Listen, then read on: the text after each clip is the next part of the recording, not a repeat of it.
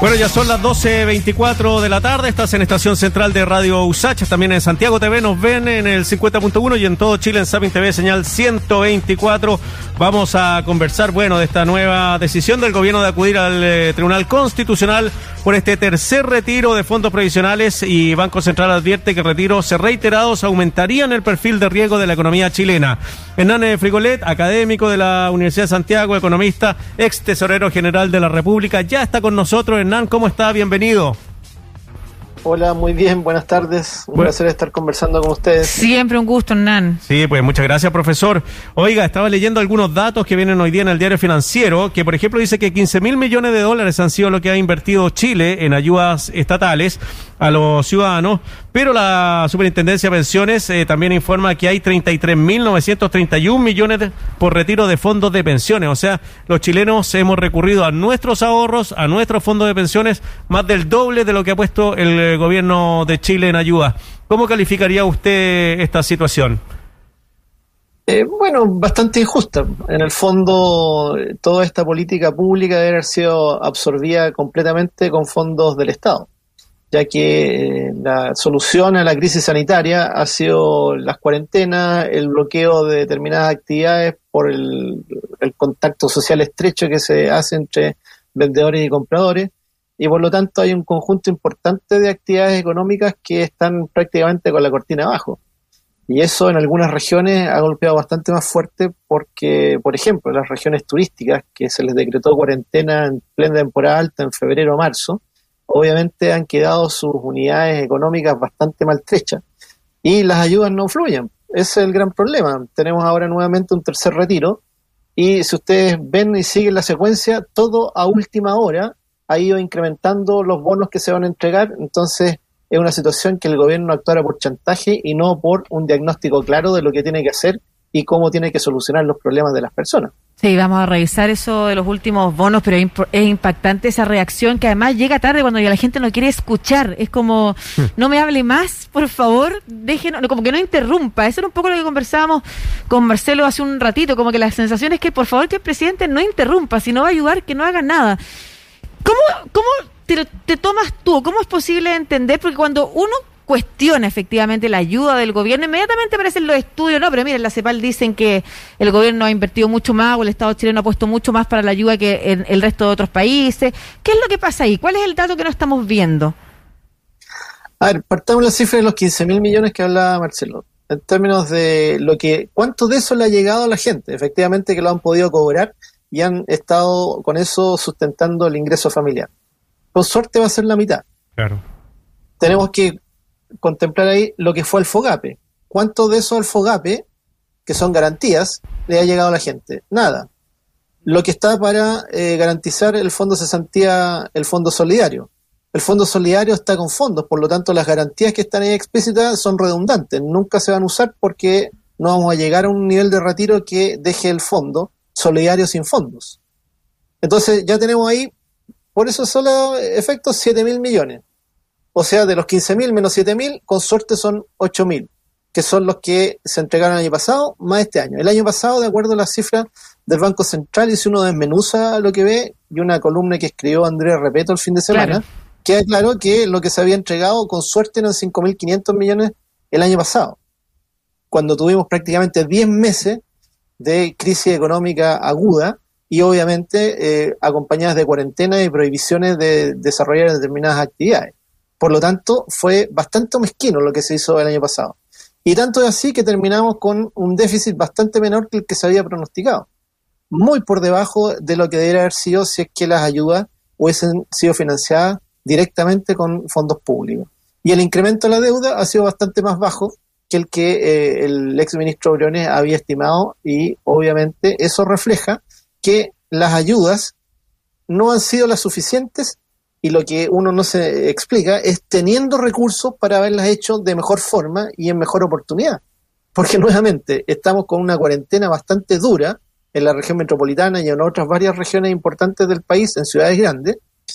Se decretan las cuarentenas y se empiezan recién, una vez la cuarentena decretada, a tramitar los bonos respectivos. Y con plena letra chica son los proyectos que entran y por eso se demoran tanto en el Congreso de ser aprobados, porque el Congreso hace esfuerzos para que los bonos sean más universales, pero el gobierno siempre va con el pie forzado en términos de seguir insistiendo en una focalización, mucha letra chica y ya en el caso del bono de clase media, la letra chica va porque una gana mucho, porque gana poco y al final queda ahí en una situación de limbo en la cual no obtiene el beneficio que es lo que interesa a todo el mundo. Y las postulaciones fueron muchas. Entonces, obviamente la desazón que esto provoca es eh, enorme y la baja confianza y la baja credibilidad a lo que diga el presidente y a lo que hagan las instituciones va de mal en peor, va a caer en picada. Bueno, las encuestas están mostrando mm. que los resultados de desconfianza en la ciudadanía son enormes. Hernán, ¿cómo podemos interpretar lo que están diciendo los eh, los gremios, sobre todo los gremios empresariales? Hablamos de del gremio de la construcción y hablamos del señor Aristía, Ricardo Aristía, que dijo en Radio Futuro que la gente no llega a trabajar porque reciben bonos del gobierno. ¿Qué es lo que hay detrás de ese pensamiento o de ese análisis eh, intelectual y también eh, sociológico, podríamos decir, del gran empresariado chileno? Bueno, uno podría devolverlo con la misma pachotada que él lo dio y decirle, bueno, que revise su salario porque si paga menos que un bono, paga harto poco. Ahí le encuentro toda la razón a los trabajadores que en ese sentido eh, se van a quedar en casa porque el bono le financia más que el sueldo y, sin correr el riesgo de ir a contagiarse. Entonces, yo creo que tenemos una situación en la cual los empresarios no entienden eh, eh, en qué está. Y la mayor parte de las personas eh, han entrado a tomar conciencia porque obviamente los contagios están afectando a población bastante más joven y de forma bastante más agresiva. Y hemos visto entonces que en la percepción de riesgo, no por la campaña comunicacional del gobierno, sino que por las estadísticas crudas y duras de la cantidad de hospitalizados graves, que estamos ya con las camas críticas prácticamente totalmente copadas, y la cantidad de muertos, estamos llegando a un promedio de más de 100 muertos diarios. Entonces, obviamente, eso ha hecho mella eh, en la ciudadanía y ya no están dispuestos a correr riesgo, eh, porque además no se toman medidas. Todo el mundo alega que el metro va saturado, que el, transporte colectivo va saturado, pero nadie toma el toro por la asta y diferencia los horarios. Mm. Es una forma de disminuir la demanda en todas las horas y los trabajadores podrían llegar en horarios diferenciados y ir alternando teletrabajo con presencial donde se pueda para disminuir la cantidad de gente que tiene que estar usando el transporte público a un mismo momento. Mm. Entonces uno va distribuyendo la carga para llegar a los trabajos y para devolverse a casa, porque generalmente los empresarios se hacen cargo de que lleguen seguros, pero que se devuelvan como puedan a sus casas. Mm. El cascabel al gato, el toro por las astas, son frases que mm. hemos dicho hoy día a propósito de cómo seguimos avanzando en malas políticas públicas, pero con malas respuestas desde los distintos poderes, peor viene la contraparte, es como, y nos vamos hundiendo en una crisis social y política mucho más grave que la que tuvimos hace hace un año atrás, o sea, cuando en plena pandemia y con esas mismas cantidades de miedo que hay en la población de contagiarse, vemos que se empiezan a hacer cacerolazos, barricadas, y la gente sale a la calle a protestar igual por hambre, por hambre, por inestabilidad económica, por inseguridad laboral, por la falta de certeza respecto de si vas a llegar a fin de mes o no. Yo no logro entender, y ahí necesito que tú me expliques, eh, si es que tú tienes una explicación en realidad, con todos estos datos, porque ¿para qué mentir? O sea, ¿para qué decir, mira, no, pero nosotros somos de los países que más ha puesto? Ya, ok, pero revisemos los datos, démosle la bajada. No están llegando las ayudas. De hecho, el Estado de Chile terminó con un déficit mucho menor que el proyectado. Entonces, algo mal quizás estamos haciendo. Creo, yo, no sé, Diría yo eso al menos, diría, en una de esas los datos me están mostrando que efectivamente no están llegando las ayudas, entonces hagamos algo distinto. ¿Por qué no sucede ese proceso reflexivo? ¿Qué es lo que entrampa la posibilidad de tener un gobierno que entienda que en estos contextos lo que se necesita son ayudas universales? yo creo que es una tosudez. La ideología es muy fuerte en términos de, bueno, conociendo a algunos de los personeros, eh, esto de la focalización y hay que asegurar de que los recursos públicos estén muy bien utilizados y no queremos que haya gente que abuse. Entonces, para evitar que se abuse, se genera una situación en que la entrega es totalmente catastrófica. Catastrófica porque no logra llegar a todos los segmentos que sí lo necesitan eh, notablemente. Y eh, se hizo además, yo creo que muy, se hace muy mal para el futuro, porque se hizo un esfuerzo de pedirle a la ciudadanía que se inscribieran en el registro social de hogares. Y ha sido tan mal administrado. Tenemos prácticamente 14 millones de personas y somos 18 millones de chilenos inscritos en el registro social de hogares y no se logran hacer buenas políticas públicas y que lleguen los recursos en la cantidad y en la oportunidad que es suficiente. Entonces, obviamente, todo esto va mancillando lo que costó mucho construir. El registro social de hogares fue un proceso largo que costó mucho llegar a tener un estándar de calidad aceptable para aplicar políticas públicas. Y llega este gobierno cuando más se necesita y lo que ha hecho es mal utilizar la herramienta y obviamente generar la desconfianza en toda la ciudadanía. Y va a haber que repensar entonces cómo se eh, crea un nuevo instrumento que sea más eficiente y con el cual la ciudadanía recupere credibilidad. Entonces, no solamente estamos generando una incredulidad con lo que pasa, porque la gente tampoco se explica. O sea, a los que entrevistan en las calles, los en los matinales, al que le preguntan, no con suerte recibió un bono de los siete que se han dado.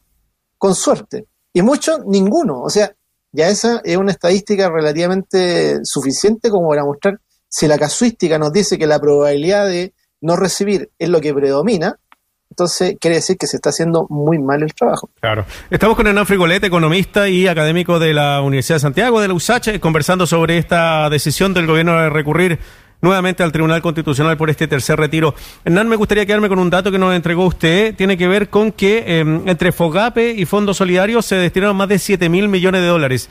Hemos conversado con la mini pyme, hemos conversado con, eh, con, ah, eh, con Conupia y nos han dicho que a las pequeñas y medianas empresas no les llegó casi nada de esto, de este FOGAPE, sino que se la llevaron las grandes empresas. Eh, ese, ese, es un dato relevante también. O sea, aquí hemos ayudado con la plata de todos los chilenos a la empresa más rica de Chile, más que a los ciudadanos. Sí, indudablemente. Ahí el problema es que eh, nuevamente no se, no se, es un problema de no se conoce la realidad del país. La mayor parte de las pymes no están bancarizadas, no son sujetos de crédito. Y la, la, la banca en Chile no es buena amiga de la pyme. Claro.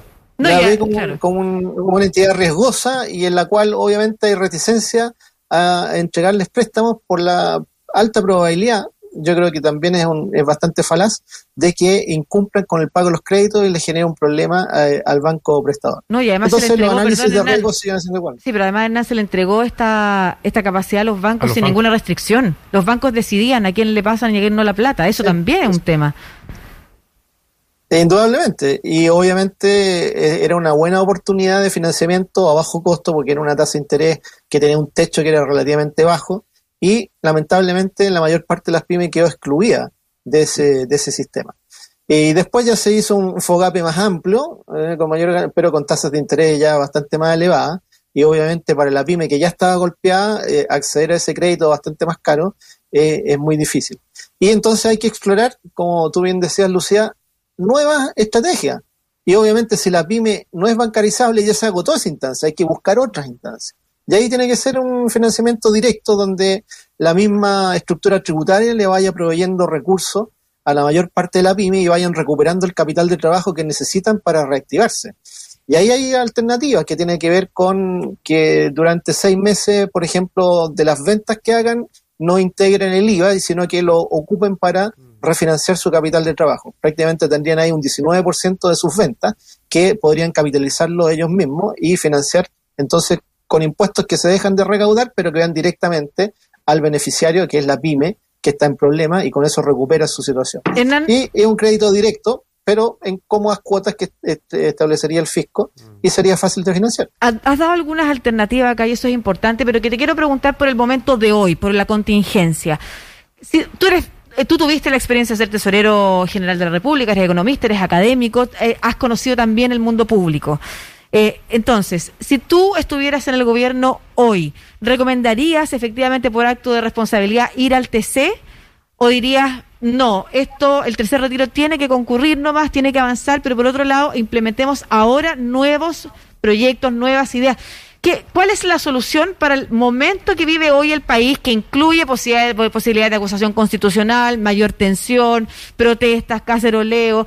Esa pregunta te quiero hacer, con tu visión de economista y también conocedor del mundo público. Y además sí puedes incorporar ahí también la posibilidad de contarle a la gente si quizás en estas últimas correcciones que se le han hecho al IFE desde ayer, que el gobierno ha estado anunciando a propósito de la tensión que genera esto del tercer retiro, es posible encontrar algo mejor quizás.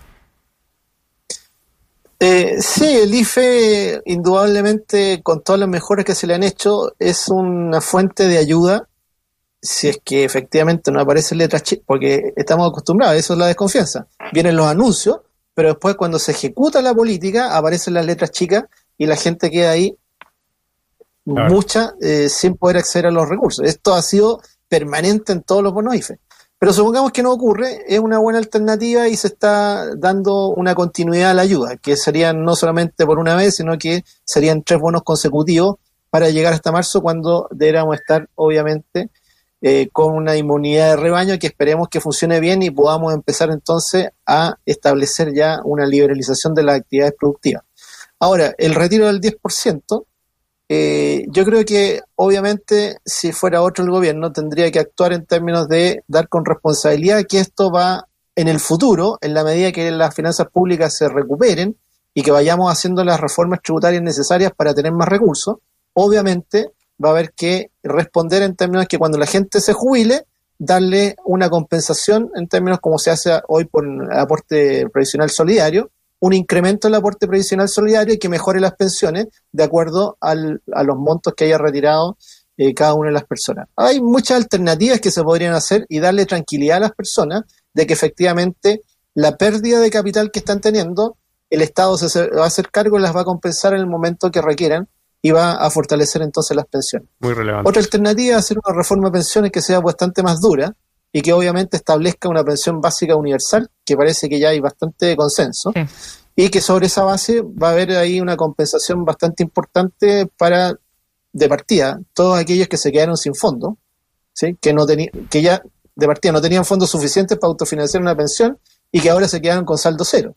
Entonces, para todos ellos, la solución de la pensión básica universal a un nivel que esté por lo menos sobre la línea de pobreza debería ser una mejor solución que la que tenían cuando tenían esos exiguos fondos en sus fondos de pensiones que no le iban a autofinanciar ninguna pensión. Muy bien. Entonces, pues, ah. yo creo que hay, hay muchas alternativas. Eh, sería fácil entregarle a la ciudadanía tranquilidad y obviamente estas medidas podrían eh, ayudar a tener mayor financiamiento de las familias, complementarlo a las todas, para que sorteen bien, eh, esperemos los últimos par de meses que nos quedan de la crisis sanitaria y una vez que estemos todos vacunados, eh, cumplamos eh, los deseos de todos de ir recuperando la normalidad. Bueno, muchas gracias, Hernán Frigoleta, académico de la USACH, economista y también ex tesorero general de la República. Muchas gracias, que le vaya muy bien. Que esté muy bien.